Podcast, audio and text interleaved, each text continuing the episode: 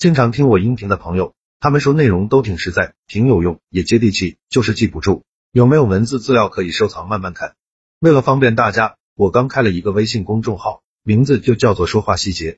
公众号计划更新一千个口才情商技巧，非常值得反复阅读。现在已经更新一百多条了。新关注公众号的粉丝，免费领一本二百页的纸质书，书名就叫做回话的技术，提升口才情商，效果比较好。不管你什么时候听到这条音频，只要你去公众号说话细节的菜单栏登记领书，免费送书的承诺都有效。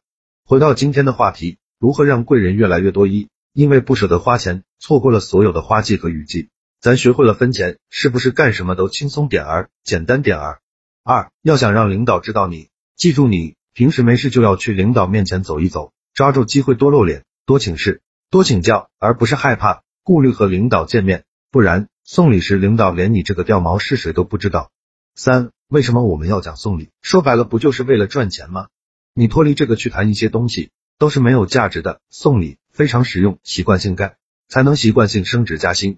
四送礼是一种高级艺术，千万不要以为只是豁出脸皮就行，能豁出去的女人多了，可绑上大款的，能把自己卖个好价钱的极少，大部分还是还是做了低层的三陪小姐，这和送礼一样，做这些是为了得到上级的赏识，在这个社会中，上级的赏识是升职的重要途径。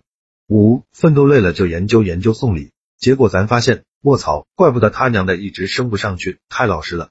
六要是人人都研究送礼。是不是穷人的福利就消失了？什么叫福利啊？这个口子明明赚钱，但所有人都说这个口子不赚钱。现在有人问我送礼有用吗？我说没用。七，别人帮我们了，我们习惯性给予回报，唯有如此，身边的贵人才会接二连三的出现。八，习惯性尊重别人，不是糟蹋自己，是自己保护自己。